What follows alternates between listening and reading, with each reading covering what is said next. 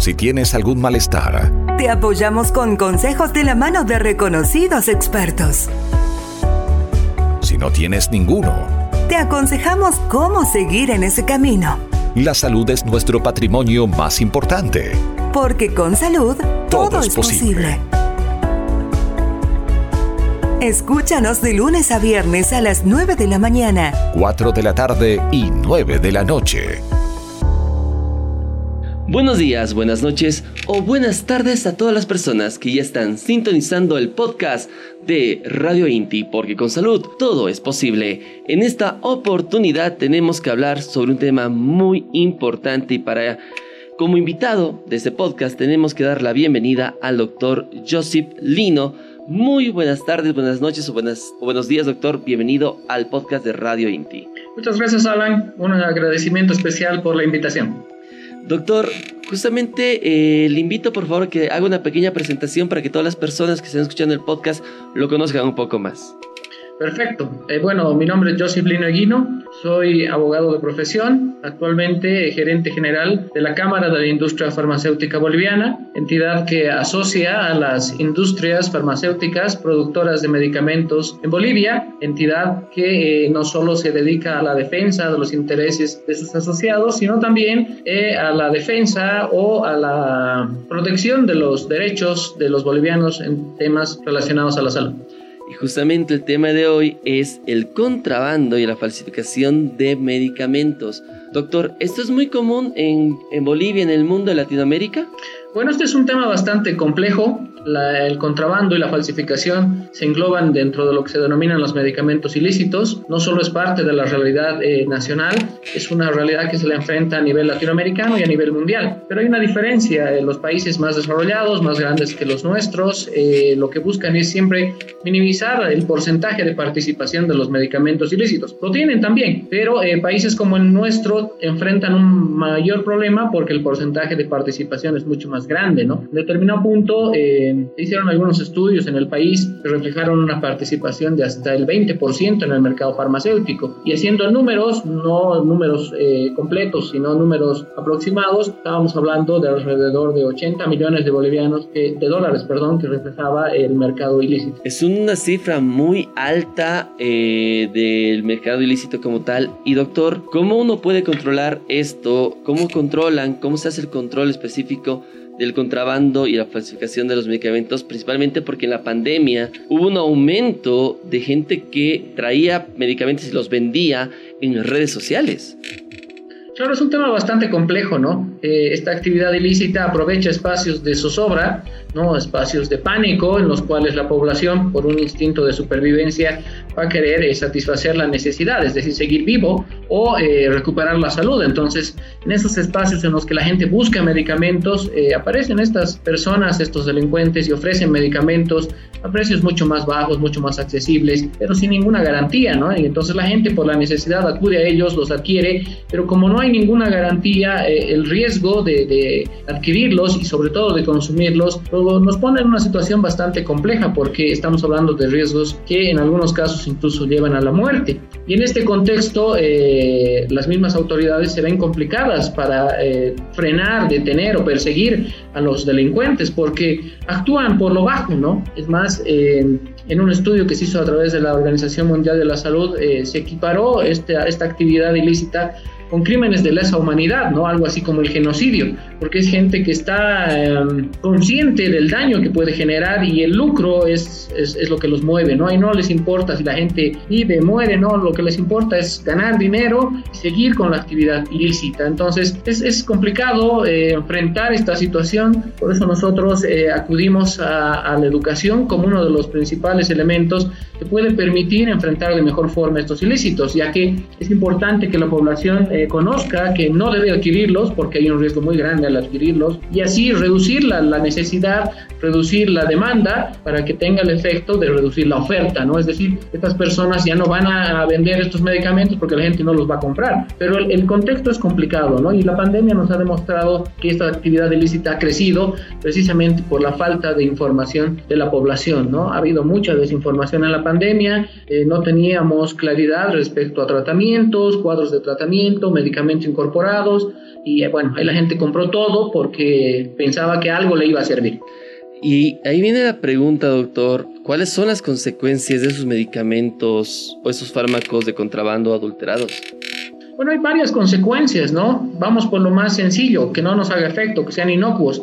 Esa sería, digamos, el, menor de los males. El mayor de los males es el riesgo de, muerte, ¿no? Y ahí hay varios temas que, se deberían analizar, porque eh, la población también adquiere a veces medicamentos sin conocer realmente cuál es el efecto, ¿no? Lo hace por prevenir, lo hace por cuidarse, pero a veces los efectos son dañinos y aquí eh, eh, no, no podemos descartar que haya productos adulterados, es decir, que no tengan eh, los efectos, no tengan el, componente que se requiere para, para, el efecto terapéutico o en su caso los componentes tengan eh, productos dañinos, ¿no? Imagínense consumir eh, un, supuesto uh, paracetamol que en realidad sea estuco, entonces imagínense adquirirlo, va a generar un daño a la salud. ¿Y cómo puede darse la gente cuenta que un producto es legalmente establecido? ¿Cómo puede darse cuenta que es original o no?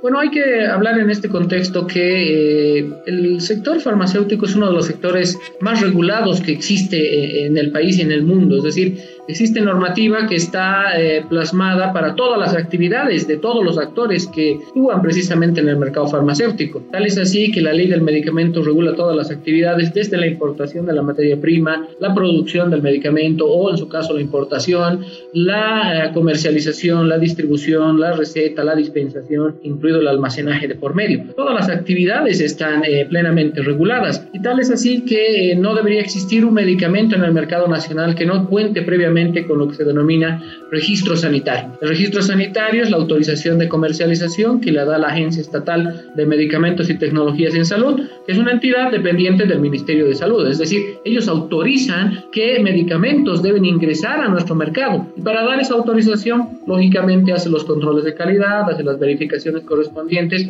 para que eh, las personas sepan que ese medicamento tiene calidad, seguridad y eficacia. Es decir, sus componentes son los adecuados, el medicamento va a surtir el efecto y no va a tener otros efectos que sean contraproducentes. Este registro sanitario eh, nos permite afirmar que los medicamentos que cuenten con el mismo están legalmente en el mercado. Un segundo aspecto que también es importante considerar es el lugar donde uno los debe adquirir. Deben ser en establecimientos legalmente establecidos, valga la redundancia. ¿Por qué? Porque también eh, la autoridad a través de los sedes, los servicios departamentales de salud, se encarga de verificar que quienes van a vender el producto al consumidor final, puede ser el paciente o quien compra para sus familiares, cuenta con esa debida autorización, cuenta con las condiciones y nos va a dar la garantía de que ese medicamento que uno va y lo compra tiene esas características. Entonces, todo el sector está altamente regulado.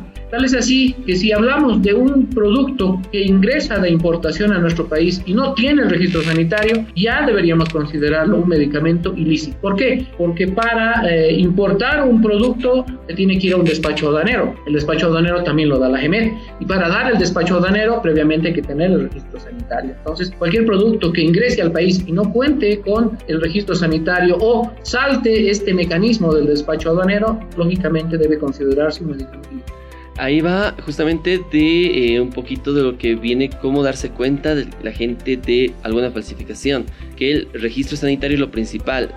Eh, doctor, y productos ya nacionales en caso como productos de INTI que son falsificados, ¿qué se tiene que hacer? ¿Cuáles son las normas que se tiene si se falsifica un producto de INTI como tal? Bueno, si uno ve en el mercado que el producto está siendo vendido en, un sector informal, sin ninguna condición de higiene, de almacenamiento, de salubridad, ya es una señal de alerta, ¿no? Ahí eh, las personas que ven este tipo de productos en mercados uh, ilegales o informales, en su caso, deberían notificar a la empresa para que la empresa pueda asumir acciones legales, pero también puede eh, presentar denuncias a los servicios departamentales de salud o también presentar denuncias a la Agencia Estatal de Medicamentos y Tecnologías en Salud, porque esto es una infracción, ¿no es cierto? Y estas infracciones, si bien se sancionan en la vía administrativa con decomisos, multas, también pueden derivar a la vía penal por delitos contra la salud. Nosotros como Cámara eh, hemos tomado el mecanismo de que cuando nos enteramos por cualquier eh, situación de la existencia de un medicamento, en este caso en particular, por ejemplo, de INTI, que está siendo eh, falsificado, adulterado o incluso ha ingresado de contrabando un producto que sea comercializado legalmente por INTI, eh, hacemos una denuncia a la GEMET, pero la denuncia, más allá de todo este procedimiento administrativo que les comento, debe buscar o debe eh, conseguir una alerta sanitaria. La alerta sanitaria es importante porque es la autoridad quien le dice a la población, tengan cuidado, se ha detectado un medicamento ilícito en el mercado, no lo adquieran. Si ustedes conocen de alguien o conocen dónde se está vendiendo, denúncienlo, porque al final es un compromiso de todos, ¿no? El decir yo no digo nada y que esto siga, al final puede ser que un pariente por esta inactividad sea quien lo adquiera y, también su familia resulte siendo dañada, ¿no? La Agencia Estatal de Medicamentos y Tecnologías en Salud, tanto en su página web como en su red eh, social de Facebook, ha empezado a emitir alertas, ¿no? Precisamente con estas características. Porque vuelvo a, a reiterar, la educación es uno de los pilares fundamentales en la lucha contra ilícitos, ¿no? No solo con este tipo de información que ustedes están transmitiendo a través de este podcast, es excelente porque la población logra conocer el complejo problema al cual nos enfrentamos, sino adicionalmente con las alertas, porque la gente dice no lo debo adquirir porque ya la autoridad nos ha dicho tengan cuidado. Uno esperaría que estas eh, actividades nos muestren eh, personas que sean sancionadas realmente, pero como mucha gente actúa a través de las redes sociales o en el anonimato, es difícil encontrar eh, culpables y mucho más el que estos sean sancionados. Entonces es mejor cuidarse. Y uno tiene que cuidarse y no consumir o comprar productos en redes sociales, en la tienda, en el barrio pero la gente se confía mucho si ve una farmacia. Y esta época de pandemia también ah, dio la posibilidad de abrir nuevas farmacias en toda Bolivia y en todo el mundo. ¿Cómo podemos, como usuarios, reconocer una farmacia legalmente establecida? Este tema también lo hemos abordado con, con, los servicios departamentales de salud.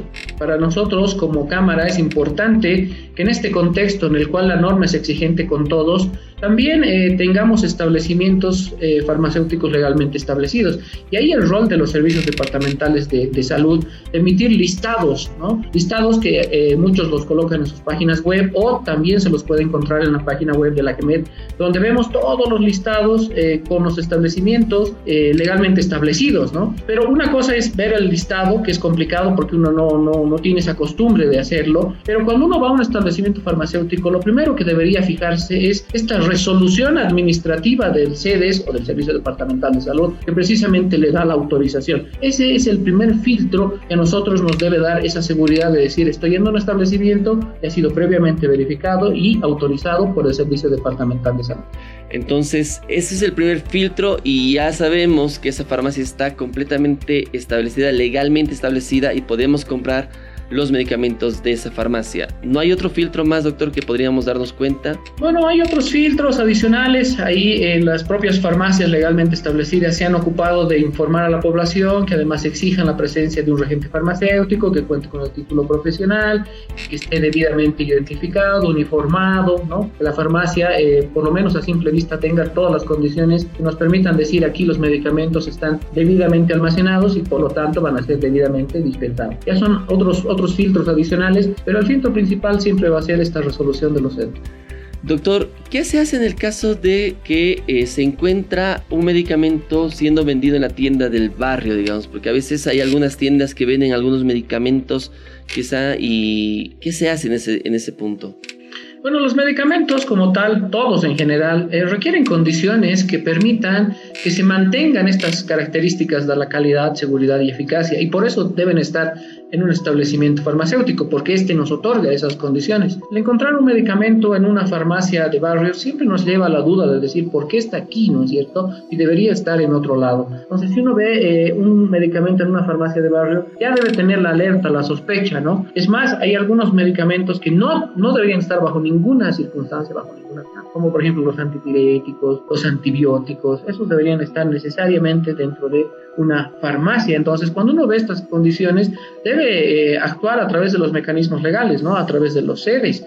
Últimamente los sedes han hecho bastantes eh, inspecciones y han encontrado también una cantidad elevada de eh, establecimientos, no sé si denominarlos así, de, tiendas que quieren pasar por farmacias y no tienen ninguna condición, ¿no? No tienen la autorización, es más, arriesgan a las personas a un daño mayor porque mezclan los medicamentos, los medicamentos están vencidos o son medicamentos adulterados o son medicamentos de contrabando, etcétera. Entonces, ahí hay una campaña conjunta de, de, todos los actores legales del sector para que la población pueda conocer y evitar ir a estos establecimientos. Últimamente el CEDES nos ha pasado un listado bastante numeroso, ¿no? Y nos no, no, da pena eh, precisamente estos eh, establecimientos ilegales, ¿no? Nosotros eh, cumplimos en socializar a los asociados y también que la población los conozca, ¿no? Para que no acuda a esos establecimientos.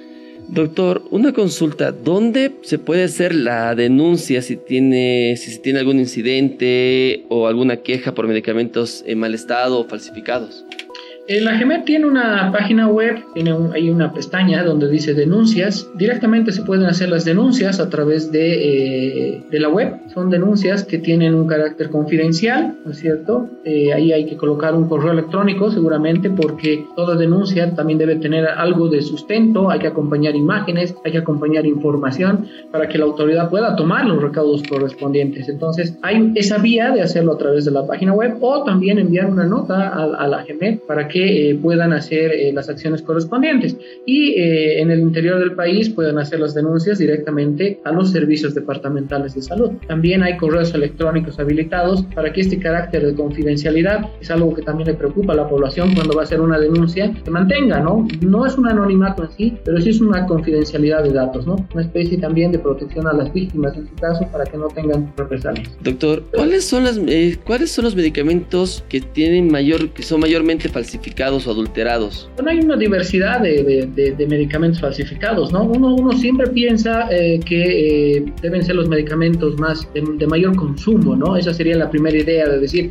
los medicamentos que más se requieren, los que más se consumen, son los que están en primera línea para ser falsificados. Pero también se ha visto que eh, los medicamentos que tienen un mayor costo también están siendo falsificados, ¿no? Esos medicamentos que van a enfrentar temas relacionados al cáncer, por ejemplo, ¿no? Los oncológicos están siendo eh, falsificados. Y también dentro de esta línea de, medicamentos, también se ha visto algo que es preocupante, que algunos suplementos a, la leche materna también están siendo ¿no? Eh, falsificados, ¿no? Estas leches maternizadas también están siendo falsificados. Van más a, tratar carencias de, determinadas vitaminas, de determinadas necesidades de alimentación en menores, pero eh, no están, no son unos medicamentos como tal, digamos, como un antibiótico, un antipirético, pero también están siendo falsificados. Entonces hay una diversidad muy grande de medicamentos que, que son falsificados. Podríamos decir que en potencia todos los medicamentos pueden ser falsificados. Por eso vemos que es un delito, como se denomina, de oportunidad ¿no? Lo que más se necesita lo falsifico, ¿no? Si, si es un medicamento que, por ejemplo, en la pandemia es un, es un antipirético que medio mundo lo necesita, entonces los falsificadores o los contrabandistas van a introducir al mercado ese tipo de medicamentos, ¿no? ¿Y cómo afecta el contrabando a la industria farmacéutica boliviana? Bueno, para nosotros, eh, sin dejar de lado que eh, estos medicamentos eh, dañan la salud, ponen en riesgo innecesariamente la salud, para nosotros como industria es un competidor desleal y es un competidor ilegal. Vayamos por lo ilegal, porque nosotros nos esforzamos por cumplir la normativa todos los días, ¿no? Nosotros estamos sujetos a buenas prácticas de manufactura y las vamos cumpliendo día día, día día. En esta actividad ni siquiera eh, toma en cuenta que es una buena práctica de manufactura, pueden producir un medicamento en su baño ponerlo a, a, posesión de las personas, ¿no? Con todos los riesgos de contaminación que puedan existir con este producto, independientemente de, de, lo que le incorporan al producto en sí. Eso no les interesa, así que ahí hay una competencia ilegal. Y desleal es porque nos resta esos espacios en los cuales la industria podría competir de mejor forma, ¿no? Ese 20% que, que tienen de presencia en el mercado, que podría, quizás se ha incrementado con la pandemia, lo podríamos cubrir nosotros con producción nacional, ¿no? Y ahí decirle a la población, no es necesario que vayas a un mercado informal porque hay producción nacional y puedes consumirlo. Entonces, por eso hay una competencia desleal e ilegal con nuestro sector. Nos resta competitividad en determinado caso porque esos espacios, entendemos, podrían ser cubiertos con producción nacional. Y tocó un tema muy importante, doctor, de los suplementos. Los suplementos también se deberían vender solo en farmacias. Ah, hay, hay, que distinguir aquí en, en, los suplementos aquellos que están destinados a eh, hacer un suplemento a la, a la leche materna, ¿no?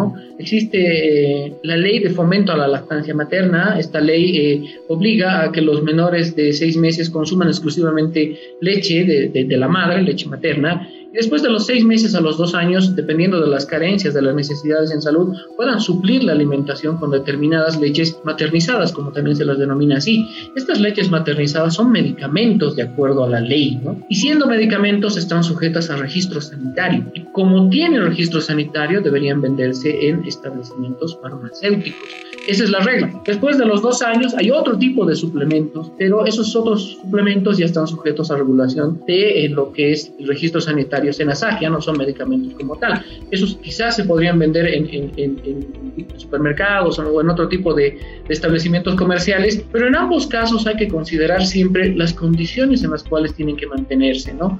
Todo suplemento, todo alimento tiene que guardar esas condiciones de higiene, de salubridad, de inocuidad. Y es algo que en actividad ilícita en el contrabando, como lo estamos viendo ahora, no se respeta, no se considera. De ahí que si nosotros encontráramos estas leches maternizadas fuera de establecimientos farmacéuticos, ya surge una duda que la denominamos razonable, es decir, no tienen registro y es más, algunos incluso adulteran el registro sanitario, le colocan otro registro sanitario. Y bueno, ahí hay un riesgo también para lo que son los menores lactantes, ¿no? de, someterlos también a ellos con mucha más inocencia a eh, productos que les pueden resultar dañinos. Hay mucho tema de qué hablar, hay mucho y hay que cuidarnos siempre entre todos. Creo que el mejor consejo que podemos sacar de este capítulo de podcast es no compres de contrabando, no compres en redes sociales, siempre confía en las farmacias legalmente establecidas donde vas a poder conseguir los productos nacionales hechos en Bolivia sin necesidad eh, de contrabando o sin necesidad de ser falsificados con la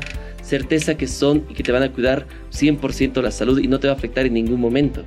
Así es, yo sumaría a todas estas recomendaciones el, eh, el, hecho del uso y consumo racional de medicamentos. ¿no? También es importante considerar que eh, los medicamentos requieren una prescripción médica, ¿no? incluso las propias leches requieren una, una prescripción médica. Hay un profesional en la salud que eh, después de analizar nuestras condiciones eh, nos va a recetar un determinado producto. Y ese producto entiende que nos va a dar un beneficio, va a restaurar nuestra salud, va a mejorar nuestra salud y eh, en esa búsqueda de, de, tener una plena salud debemos acudir a un establecimiento legalmente establecido. Entonces es un tema bastante complejo, ¿no? Es decir, no es comprar por comprar, no es consumir por consumir, porque hay medicamentos como por ejemplo los antibióticos que nos generan resistencia y al final hay medicamentos antibióticos que ya no nos van a producir ningún efecto cuando lo requiramos o van a producir un efecto nocivo, van a empeorar nuestra salud. Estamos eh, en, el mes de noviembre, dentro de lo que se denomina la, la semana de resistencia antimicrobiana, es decir, eh, una semana especialmente dedicada a informar a la población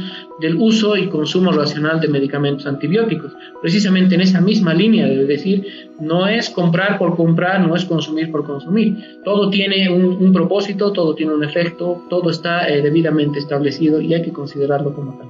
Exactamente, doctor. Mil gracias por acompañarnos en este podcast que fue muy importante para toda la población porque realmente tenemos que darnos cuenta cuáles son medicamentos legalmente establecidos, cuáles son eh, falsificados o de contrabando. Y ya nos dieron las pautas necesarias para que el usuario se dé cuenta. Muchas gracias, doctor Joseph Lino, por acompañarnos en este podcast. Muchas gracias, Alan. Un saludo para todos los escuchas del podcast y aquí atentos a cualquier requerimiento. Que tengan una buena jornada. Muchas gracias. Hasta, hasta una siguiente oportunidad. Gracias. Hasta luego. Señores, de esta manera cerramos el podcast porque con salud todo es posible. Porque para nosotros cuidar tu salud es una responsabilidad compartida. Te presentamos. Con salud, todo es posible. El primer podcast que resuelve tus dudas e inquietudes con profesionales competentes a tu servicio.